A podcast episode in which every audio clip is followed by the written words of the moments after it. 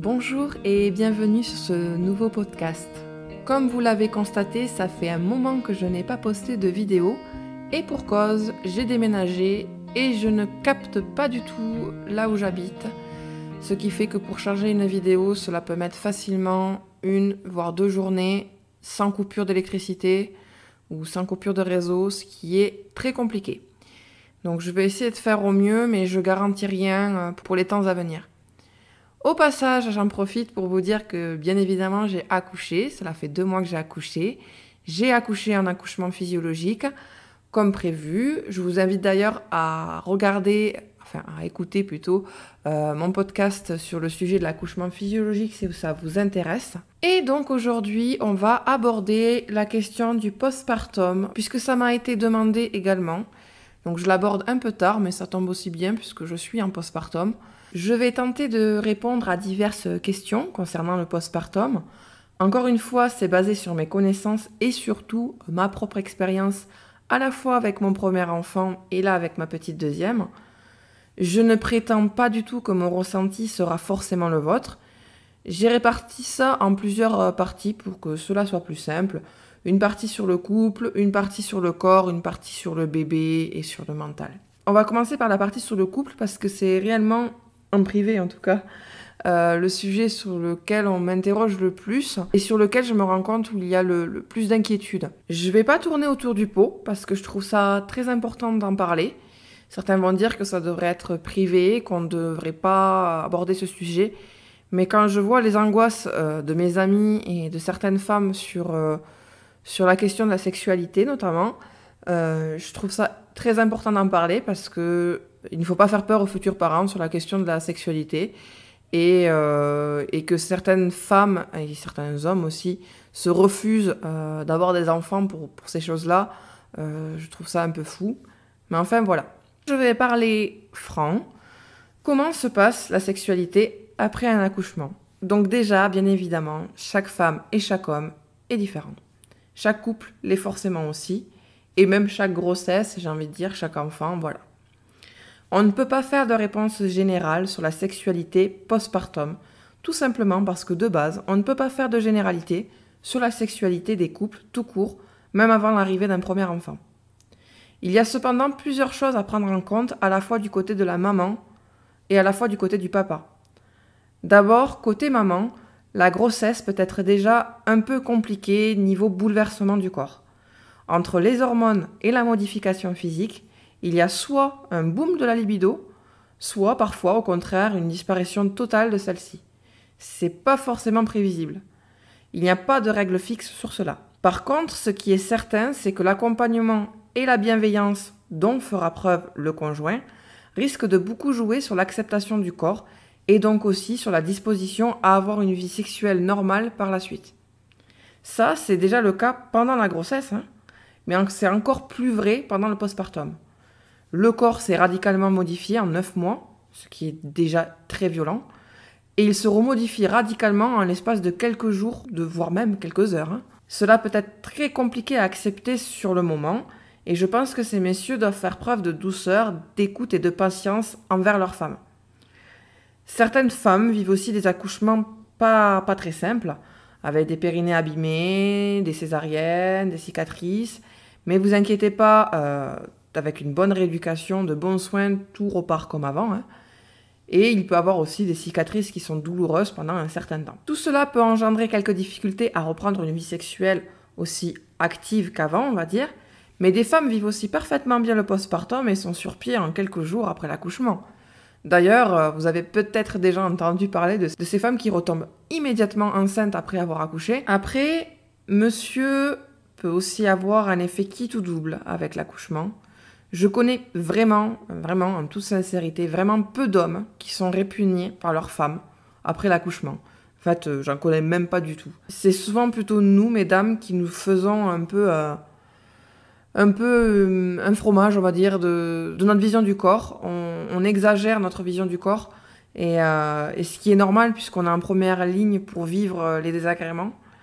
Mais la modification physique violente, peut être quand même aussi, il faut le dire, euh, perturbante pour votre conjoint avec euh, possiblement une impression de, se réveiller à côté d'une autre femme, littéralement. Hein. Mais euh, d'autres ne le vivent pas du tout comme cela et éprouvent même une certaine fierté à avoir leur femme enceinte et puis après avoir leur femme maman. Parce qu'ils ont fondé un foyer, il y a une sorte de valorisation de leur virilité, en quelque sorte. Dans les deux cas, les choses reviennent généralement à la normale quelques semaines après l'accouchement, quelques mois. À cela peut aussi s'ajouter la fatigue de s'occuper d'un nouveau-né, n'oublions pas, la sexualité n'est généralement pas, on va le dire, la priorité de beaucoup de couples dans les semaines qui suivent l'accouchement. Et vous n'êtes à rien anormaux, c'est même statistiquement la norme. Je sais plus ce que c'était euh, les pourcentages, mais je crois qu'il y a à peu près la moitié des couples qui reprennent leur rapport deux à trois mois après l'accouchement. Euh, il faudrait que je retrouve les chiffres et si je les retrouve, je les mettrai en barre de description. Ce qui est certain, c'est qu'il faut de la communication. Je sais que ça fait cliché de dire ça, mais il ne faut pas hésiter à se partager ses peurs, ses angoisses, ses questionnements, qui peuvent paraître bêtes parfois, mais ne le sont pas, que ce soit côté homme ou côté femme. Certains hommes, par exemple, ont peur euh, de faire mal à leur femme, en reprenant les rapports. Peur d'avoir des rapports alors qu'une écoute active euh, et une reprise progressive de la vie sexuelle permet de lever euh, facilement certaines angoisses. Après, la vie sexuelle reprend son cours, on fait juste preuve de plus d'imagination, on va dire, sur les lieux et les moments où faire des câlins, surtout si on a des enfants qui sont particulièrement éveillés, on va dire. Et si des problèmes persistent, c'est que la cause n'est pas forcément le postpartum, mais peut-être ailleurs. Donc il ne faut pas hésiter à consulter. J'ai abordé la partie un petit peu, euh, un petit peu olé olé. Bon, ça va, hein, j'ai pas dit grand chose de très explicite, hein. mais au moins c'est fait. On va parler plus du couple maintenant. Comment vit le couple après un accouchement? Donc déjà, c'est un bouleversement, on va pas se le cacher. Hein.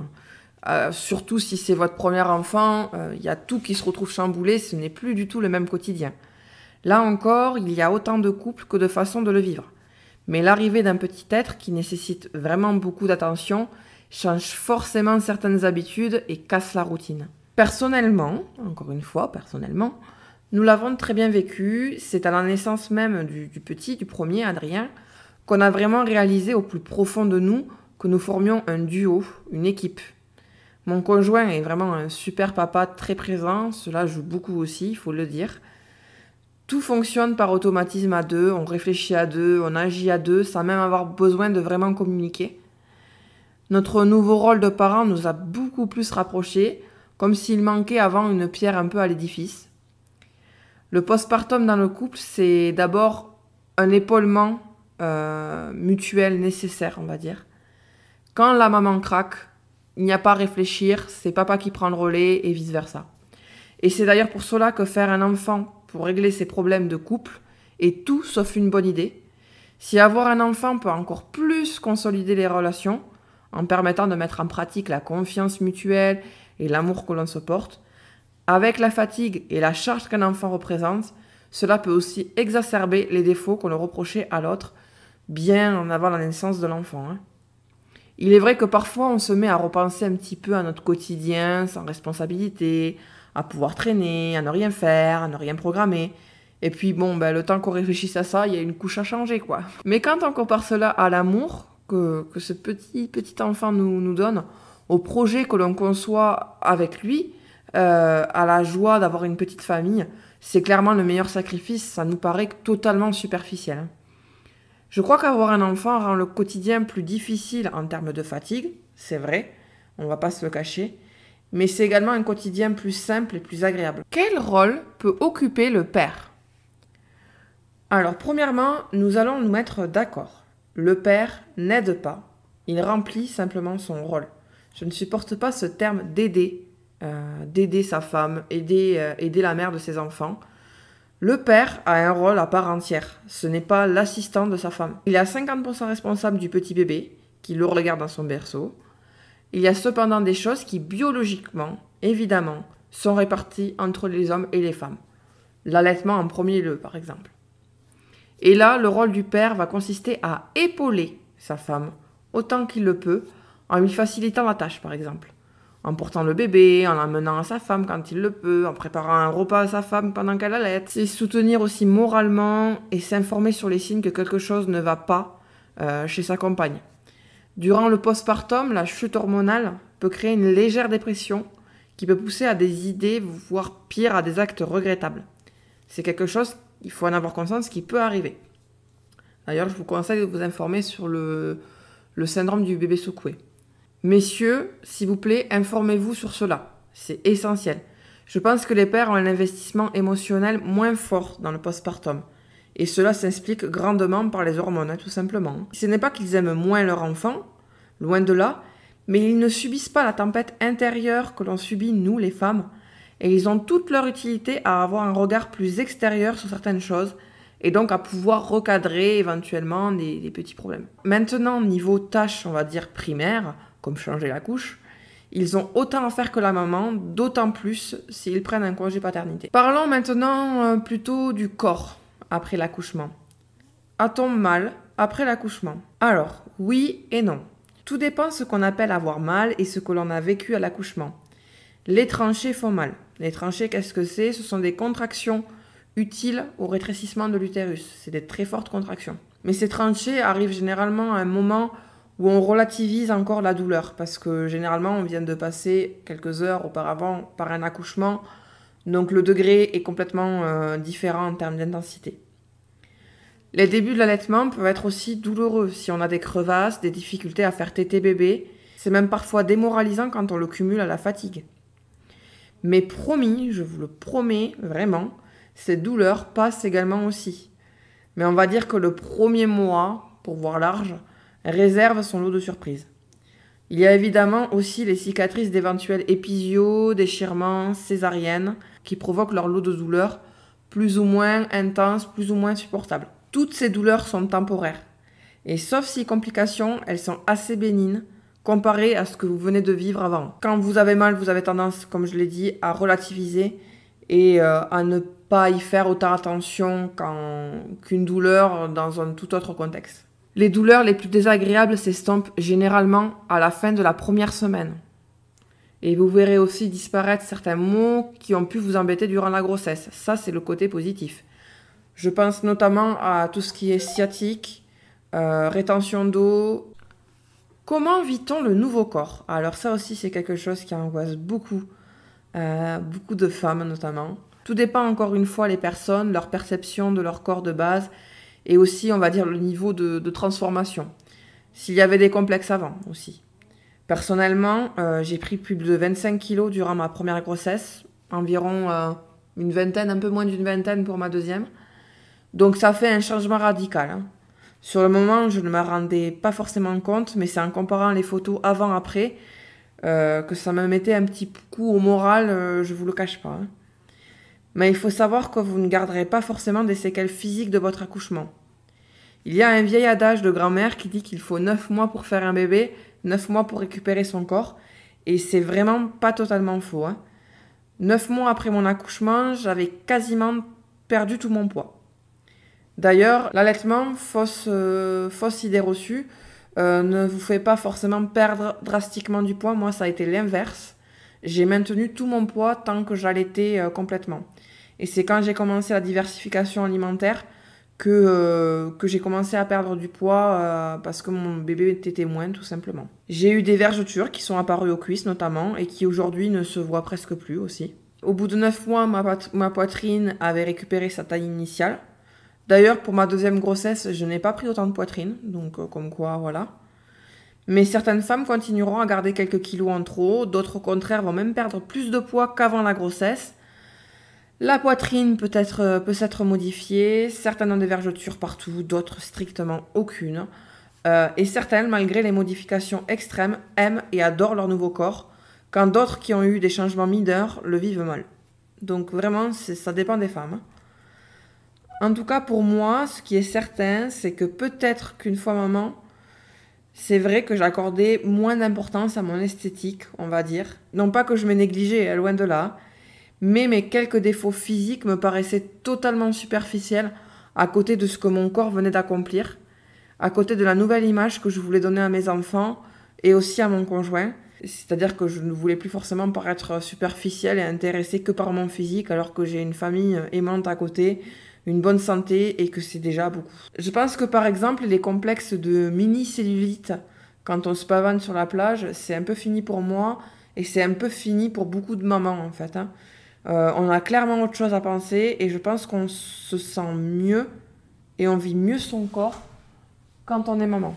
Après, un petit conseil tout de même, on peut vite, on peut très vite se négliger durant la période postpartum parce qu'on est prise par le bébé, la fatigue, le quotidien. On oublie de prendre soin de soi, de se trouver jolie simplement en se coiffant ou en se maquillant de temps en temps. Et le problème, c'est que si vous êtes dans une phase un peu dépressive, un peu difficile, vous pouvez, dans un cercle vicieux, renforcer cette mauvaise image de vous. Alors moi, je vous conseillerais, même avant d'accoucher, de programmer de petites séances bien-être où vous vous dites que tel jour dans le mois ou dans la semaine, euh, vous allez prendre soin de vous, c'est le papa ou la famille qui va s'occuper de votre bébé, et vous, vous allez euh, en institut, je sais pas, faire du sport, prendre le temps de vous maquiller, etc. Euh, bref, vous prenez soin de vous. Je pense que c'est important parce que voilà, on peut très vite arriver à cette image de cette maman en crocs, leggings, pince dans les cheveux.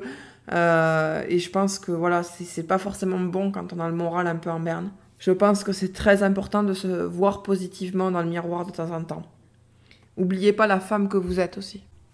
Niveau poids, perd-on vite du poids? Alors là, c'est vraiment ça pareil, c'est le truc euh, qui obsède les femmes. Hein. Encore une fois, c'est différent pour chaque femme. C'est presque impossible de faire des règles générales. Si vous allaitez, il est communément admis que vous allez perdre plus rapidement du poids, voire même plus de poids qu'avant votre grossesse. Mais comme je l'ai dit, c'est pas forcément vrai.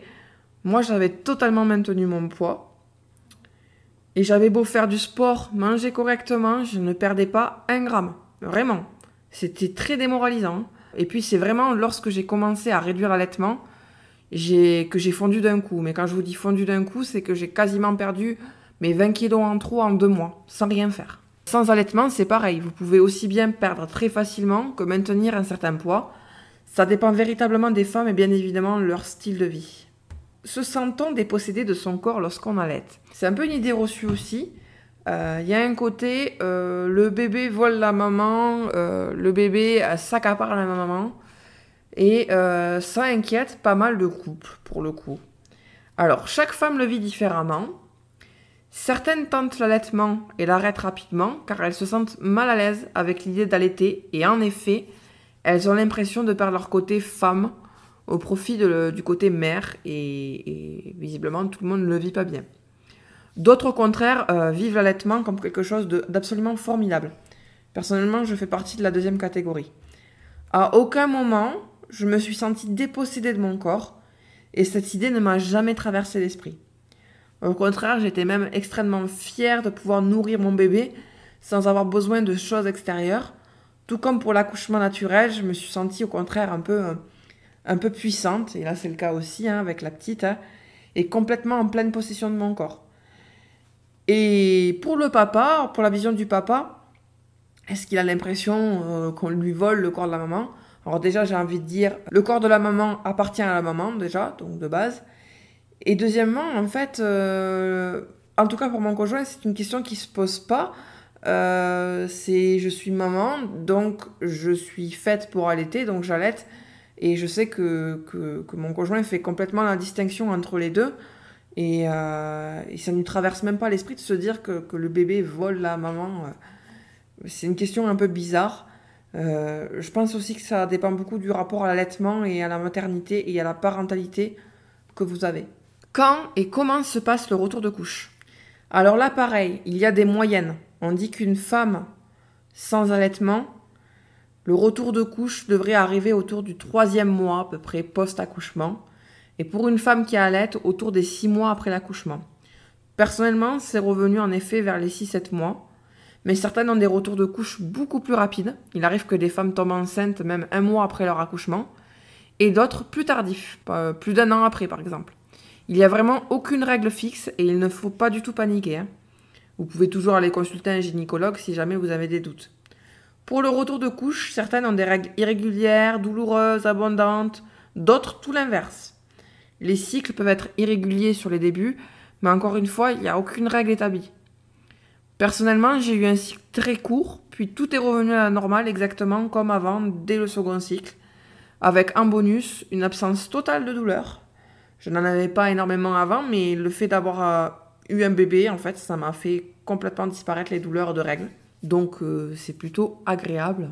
Euh, attention, petite prévention au passage, vous êtes fertile avant l'arrivée de vos règles. Ça veut dire que vous pouvez tomber enceinte avant d'avoir eu votre retour de couche. pour avoir vos règles, il faut qu'il y ait eu ovulation. Donc en fait, votre retour de couche, quand vous avez votre retour de couche, ça veut dire qu'il y a eu une ovulation juste avant. Donc faites attention quand vous approchez euh, le troisième mois, euh, tout ça. Repensez à vous protéger si jamais vous êtes adepte de méthodes euh, sans préservatif, voilà, et que vous voulez pas retomber enceinte, parce que vous n'êtes pas fertile après le retour de couche, vous êtes fertile juste avant le retour de couche. La rééducation du périnée est-elle nécessaire? Oui, oui, dans tous les cas, oui. Un mois, deux mois après votre accouchement, vous allez avoir un rendez-vous avec une sage-femme ou un gynécologue qui va faire le point avec vous sur votre état de santé global et vous poser des questions sur votre, sur votre périnée, ou plus exactement sur votre état de santé. Si vous avez subi peu de dégâts, on va dire, généralement, on vous invite quand même à pratiquer quelques exercices à la maison qui ne vous font tout de même pas de mal. Euh, si vous avez par contre subi plus de problèmes, vous aurez ce qu'on appelle des cours de rééducation du périnée. En fait, il s'agit de massages et ou d'exercices euh, destinés à assouplir et muscler le périnée. Alors pourquoi faire cette rééducation dans tous les cas? Déjà, elle permet de vous sentir plus à l'aise à nouveau avec votre corps et éventuellement votre sexualité, qui peut être un peu plus compliquée chez certaines après l'accouchement. Et surtout, elle permet d'éviter les complications type fuite urinaire, descente d'organes, euh, bref, des trucs pas très glamour dans les années qui viennent. Ou alors euh, lors d'une éventuelle prochaine grossesse aussi. Euh, même si vous ne le sentez pas vraiment, vous pouvez le regretter dans quelques temps si vous passez outre. On va parler plutôt maintenant du mental. Est-on forcément en dépression après l'accouchement? Et je vais vous répondre non. On a beaucoup médiatisé la dépression postpartum et les éventuels baby blues qui peuvent suivre. Et c'est très bien de sensibiliser à la chose, car les chiffres sont en effet très élevés et les conséquences parfois catastrophiques pour la maman, le papa, le couple, le bébé. Savoir qu'il y a un risque permet en fait de simplement réduire le risque et surtout de le gérer correctement. L'effet négatif par contre de cela, c'est que les femmes en viennent à penser que le postpartum sera forcément une période horrible et non, ça ne l'est pas forcément. Derrière cette idée, il y a cependant une réalité biologique. Il y a une grosse chute hormonale qui peut conduire à de gros craquages, à des pleurs incontrôlées, à de la fatigue aussi, et à une modification physique qui n'aide pas au moral. La chute des cheveux, le teint grisâtre, les ongles qui cassent, euh, voilà, ça rajoute euh, une couche sur le gâteau qui est déjà bien rempli, on va dire. Encore une fois, cela ne vous arrivera pas forcément. Et on est plusieurs à vivre des postpartum tout à fait corrects, un moral euh, qui va très bien. J'ai personnellement pas du tout vécu de dépression postpartum, ni pour mon fils, ni pour ma fille. Et j'étais même dans un état d'euphorie pour mon fils jusqu'à au moins un mois et demi après l'accouchement, on va dire. Et je suis par contre pour mes deux dans un espèce de sentiment de zénitude. Euh, vraiment, euh, je, suis joyeuse en fait, je suis contente. Cependant, j'ai eu quand même des hauts et des bas, et il y a des jours où j'ai pleuré, notamment avec mon fils dans les bras. Rien d'insurmontable hein, euh, sur le long terme. Ce sont des souvenirs qui sont vraiment complètement derrière moi. Hein. Et pour mon deuxième bébé, euh, voilà, comme j'ai dit, tout va bien, euh, vraiment. Il s'est rien passé de négatif. Mais je me prépare quand même à toute éventualité parce que ça peut arriver. Mais il n'y a pas besoin d'en faire une obsession non plus. Comment se gère la fatigue? Ah oui, la fatigue. Alors ça, c'est un grand sujet. Si vous faites partie des rares chanceux avec un bébé qui dort tout le temps et longtemps, beaucoup plus facilement que si vous avez un bébé qui dort peu, voire très peu. Et ça, vous ne pouvez pas savoir en avance. Et pour le coup, ça n'a rien à voir avec la façon dont vous vous y prenez. Parce que moi, j'ai eu un fils qui ne dormait absolument pas. Et là, j'ai une fille qui fait que dormir. Donc, vous voyez, il n'y a pas de règle. Ça a été personnellement la partie la plus difficile à vivre pour moi, dans mon postpartum pour mon fils. Car il avait des grosses, grosses difficultés de sommeil jusqu'à environ ses six mois. Et même après, euh, c'est pas devenu un gros dormeur. Hein. Quand je dis grosses difficultés de sommeil, c'est qu'il dormait en moyenne, sieste comprise, hein, 8 heures par jour, pas plus. Ce qui n'est pas du tout le cas de la majorité des bébés. Hein.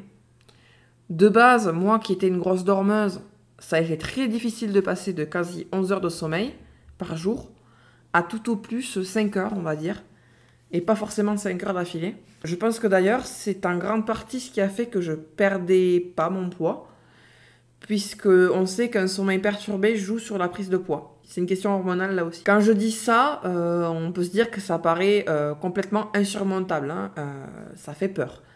Mais en fait, on finit par prendre un rythme de croisière, on va dire, avec un nouveau-né. Avec un nouveau-né, il n'y a pas vraiment le temps de la réflexion, pas le temps de vraiment se poser, et on finit par prendre l'habitude à fonctionner en mode automatique, même si on a des cernes jusqu'au genou. Cependant, on apprécie vraiment et beaucoup plus qu'avant les journées off, on va dire, où bébé nous laisse tranquille et on a du temps pour soi. Paradoxalement, je trouve que ça donne de la motivation pour faire d'autres choses. Si vous avez tendance à procrastiner, par exemple, je trouve que ce n'est plus vraiment possible quand on a un bébé, et cela nous fait prendre de bonnes habitudes. Et si c'était vraiment si catastrophique que ça, euh, personnellement, on ne se serait pas lancé euh, dans une deuxième aventure bébé euh, aussi rapidement. Question bébé maintenant. Est-il difficile d'apprendre à s'occuper d'un bébé? Alors, ceux qui ont eu des petites sœurs ou des petits frères, des petits cousins, des petites cousines, à s'occuper ne se poseront peut-être même pas la question. pour les autres, comme, ça a été le cas pour nous, c'est un tout nouveau univers qui s'ouvre, hein, rempli d'inconnus et d'angoisses, de questions bêtes allant de j'ai peur que mon bébé ne respire plus à comment mettre une couche et à quoi sert le Euh, et c'est normal, vous en faites pas. Tout s'apprend extrêmement vite, sur le tas, et votre bébé ne se souviendra pas que vous lui avez mis le body à l'envers, par exemple, une ou deux fois. Euh, vraiment. En fait, la chose essentielle pour votre bébé, c'est que vous soyez là pour ses besoins les plus primaires, de la nourriture et de l'amour. Le reste, on improvise un peu au début, puis on ne réfléchit même plus après. D'ailleurs, euh, je vous conseille plusieurs livres. Euh, pour les papas, je vous conseille le livre Papa débutant de ma petite famille, qui aborde mille et une questions, parfois souvent assez drôles, euh, sur les premiers instants en tant que papa, mais aussi maman du coup par extension. je sais que mon conjoint l'avait beaucoup aimé parce que c'est rempli de questions bêtes qui ne sont pas si bêtes que ça. Si vous voulez faire un cadeau un peu drôle à un papa. Et sinon, euh, je vous conseille un autre livre euh, qui, moi, m'a sauvé la vie. C'est le grand livre du développement de bébé, euh, qui vous explique les grandes phases de développement du bébé et vous apprend à les reconnaître et surtout à les gérer. Ça vous permet de vous déstresser, de savoir certaines choses vraiment. C'est vraiment le livre à conseiller aux nouveaux parents. Voilà, après, parents, ça ne s'apprend pas dans un manuel. Euh, vous verrez comment vous serez euh, sur le moment venu. Comment se passent les premiers temps avec bébé? Alors, vous vivez un peu dans une bulle, on va dire ce qui est, et vous apprenez à connaître ce petit être généralement. Les débuts sont différents euh, chez chacun et chacune. Hein. Chaque moment peut s'apprécier de manière différente. Le moindre gazouillis, le moindre babillement, au premier enfant surtout, c'est une source d'émerveillement pour la plupart des parents. On prend peut-être un peu plus conscience de la fragilité de la vie et de l'instant. C'est une période assez angoissante aussi, je trouve. Peur de mal faire, peur de tout ce que l'on entend. Par exemple, tous ces sujets sur la mort subie du nourrisson qui nous poussent à vérifier toutes les 30 secondes si notre bébé respire encore, avec même euh, tout un marketing autour. Euh, on découvre aussi les, joies des, euh, les joies des comparaisons par rapport à d'autres parents les commentaires des convenus des autres, pourquoi tu fais pas comme ceci, pourquoi tu fais pas comme cela? Franchement, il faut savoir se boucher les oreilles parfois durant cette durée-là. Vraiment, c'est une période assez particulière qui dure quelques semaines et il est, je pense, important de laisser les jeunes néo-parents tranquilles durant ces moments-là et ne pas venir perturber le nouveau petit quotidien qui se met en place. J'accorderai, je pense, spécifiquement une vidéo sur la première année globale avec un bébé, car il y a beaucoup de choses à dire et il faudrait une vidéo tout entière dédiée. Ce podcast touche à sa fin. J'espère que cela vous a plu. N'hésitez pas à vous abonner et à commenter. Et je vous dis, j'espère à très bientôt si j'arrive à résoudre ces problèmes de réseau catastrophiques. À très bientôt!